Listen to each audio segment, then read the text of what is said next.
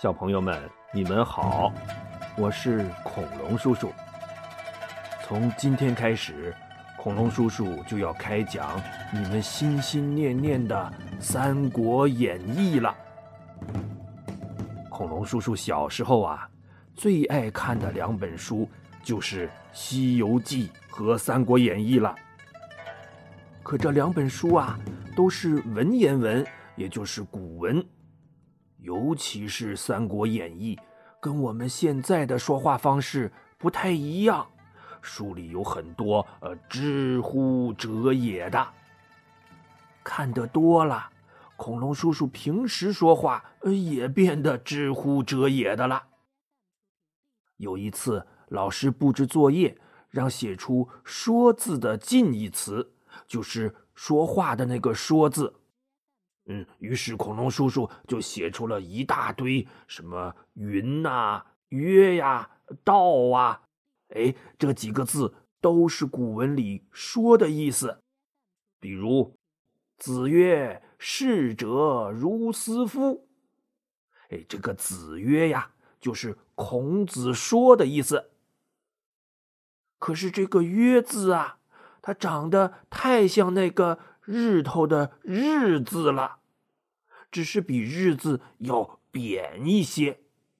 恐龙叔叔也傻傻分不清啊，就把子月写成了子日了，闹了一个大笑话。所以呀，恐龙叔叔现在要把《三国演义》改编成咱们现在说话的方式。这样，小朋友们才能很容易就听得懂。不过呀，恐龙叔叔还是觉得，如果你喜欢《三国演义》的故事，将来一定要自己去看看原著，那才是原汁原味的呢。好，咱们言归正传。恐龙叔叔问你们，《三国演义》。为什么叫《三国演义》呀？哎，有小朋友抢答了。恐龙叔叔，我知道，我知道，《三国演义》就是三个国家呃打来打去的故事。哎，对了，这三国就是指历史上魏国、蜀国、吴国三个国家。演义呢，就是讲故事的意思。那《三国演义》就是讲一个魏、蜀、吴三个国家打来打去的故事。那这三个国家为什么要打架呀？因为呀，他们都想把中国给统一起来。统一起来，就像握紧的拳头一样，就更有力量，能让国家更好的发展，老百姓。过更安定、更富足的生活，哎，这就引出了这本书第一回开篇的第一句话。话说天下大事，分久必合，合久必分。什么意思啊？嗯，比如说呀，在中国古代有很多朝代，比如周朝。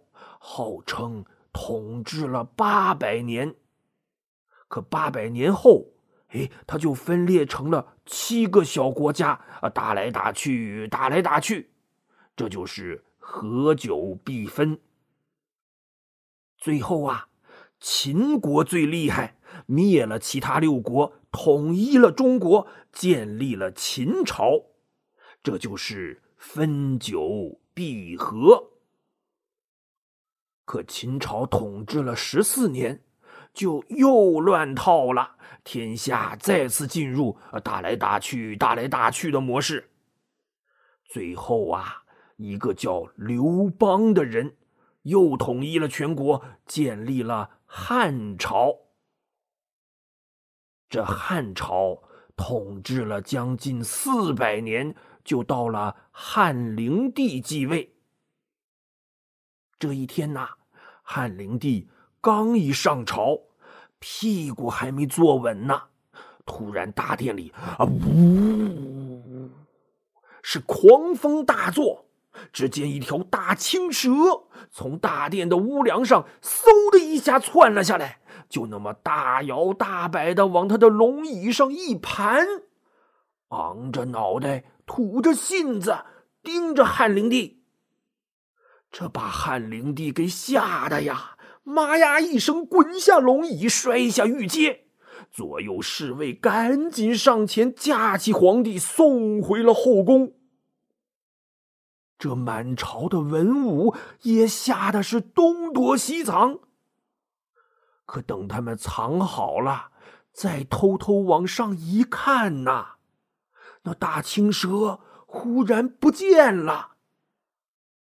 大臣们刚松了一口气，那大殿外突然咔啦啦劈过一道闪电，紧接着轰隆隆。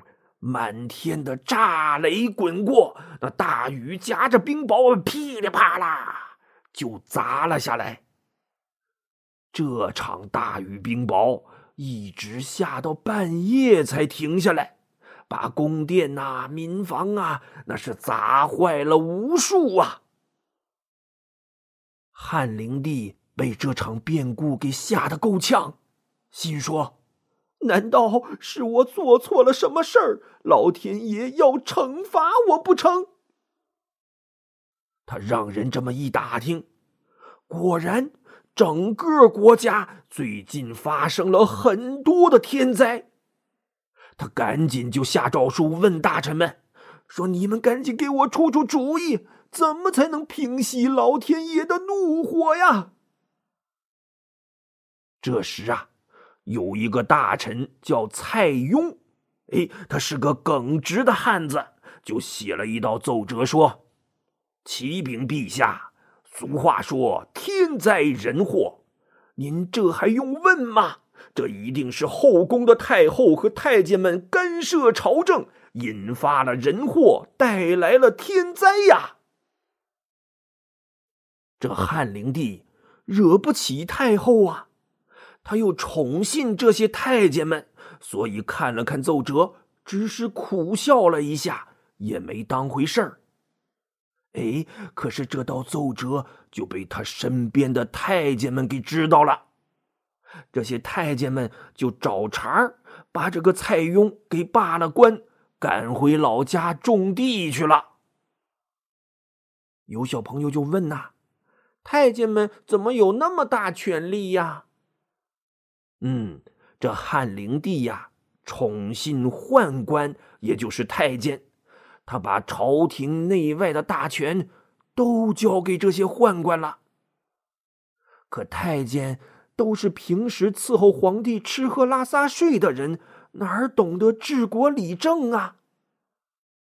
当时啊，汉灵帝身边有十个受宠的宦官，就被人们称为十常侍。他们就开始瞎搞乱搞，把汉朝的天下搞得是乌烟瘴气、民不聊生啊！于是，全国各地都有人开始起兵造反。哎，话说在巨鹿郡这个地方，也就是现在的河北省境内，有三个兄弟，老大叫张角。老二叫张宝，老三叫张良。这张角啊是个秀才，会中医。传说呀，有一天他进山采药，走到一个山洞口的时候，突然眼前一花，哎，就出现了一个老神仙。这老神仙长得一张娃娃脸，可头发胡子都是雪白雪白的。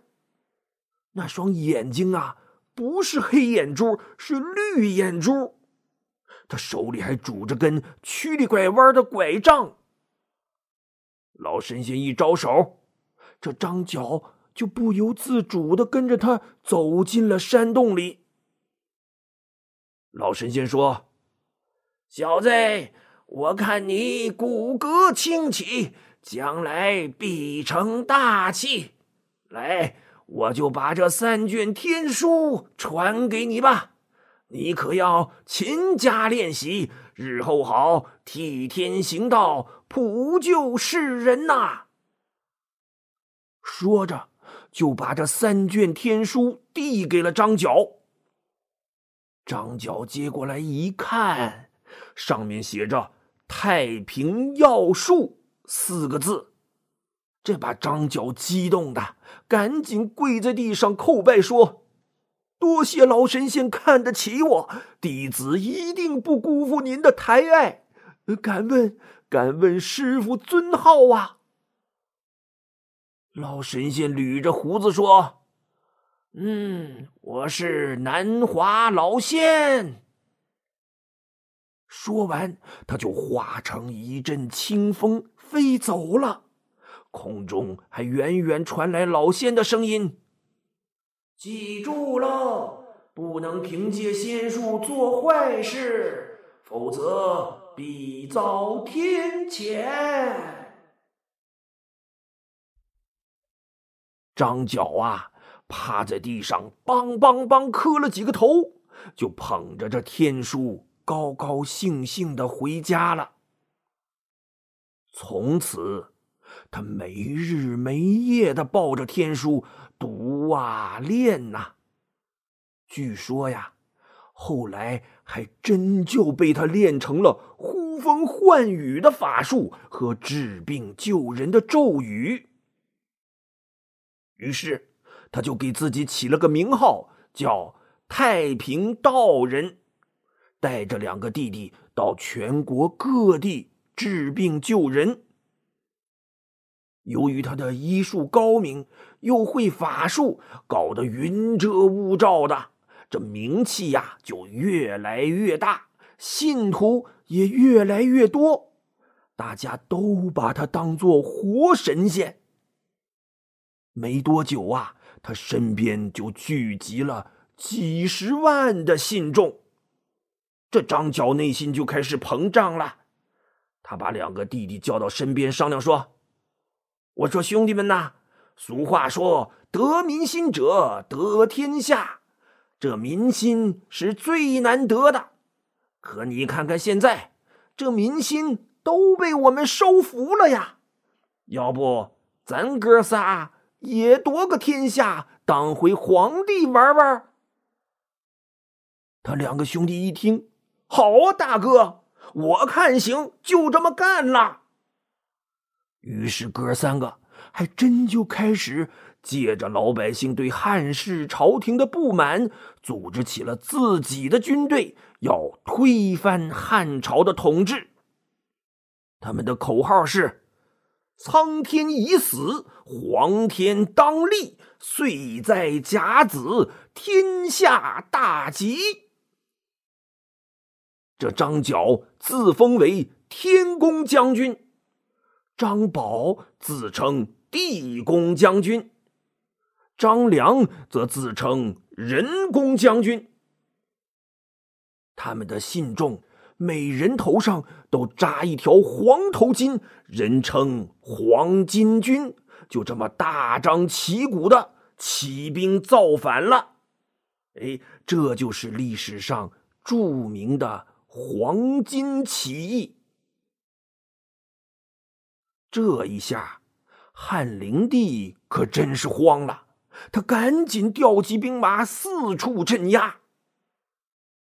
这一天呐。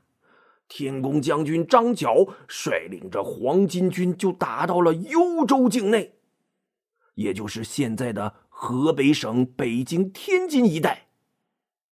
这幽州太守刘焉就慌了，赶紧把自己的亲信校尉邹靖找来说：“邹靖啊，这黄巾军都打到家门口了，你快帮我出出主意，该怎么办呢？”邹靖想了想，说：“大人，咱们没人呐。现在最要紧的是赶紧招兵买马，募集军队呀。”太守刘焉一拍大腿，说：“好，就听你的，赶紧发下榜文，招募义兵，抵抗叛军。”哎，这榜文一发。可就引出了我们这部故事的第一位主人公。小朋友们，你们猜猜这位主人公是谁呀？嗯，你可以给恐龙叔叔留言，看看谁猜得准。